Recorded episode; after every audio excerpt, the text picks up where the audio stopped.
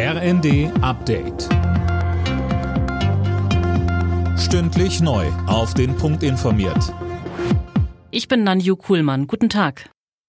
Die Hochwasserlage in Deutschland bleibt weiter angespannt. Betroffen sind mehrere Bundesländer. Marie-Céline Roy.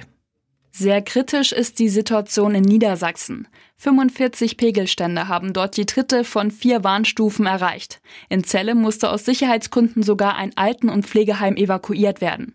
Auch in Sachsen, Sachsen-Anhalt, NRW und Teilen von Bayern sorgen die hohen Pegelstände für Probleme. Keller sind vollgelaufen, Straßen wegen Überflutung gesperrt.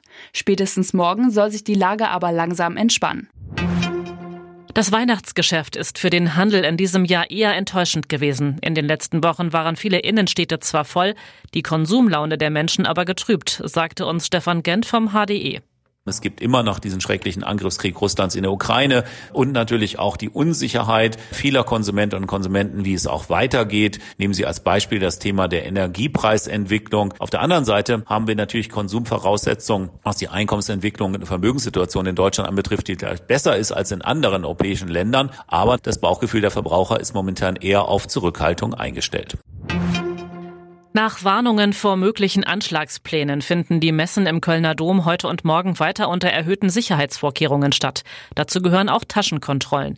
Am Samstag gab es Hinweise, dass Terroristen einen Anschlag auf den Kölner Dom geplant haben könnten.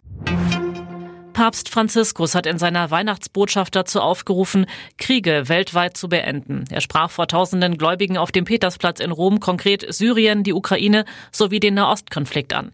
Anschließend spendete der Papst den traditionellen Segen Urbi et Orbi. Alle Nachrichten auf rnd.de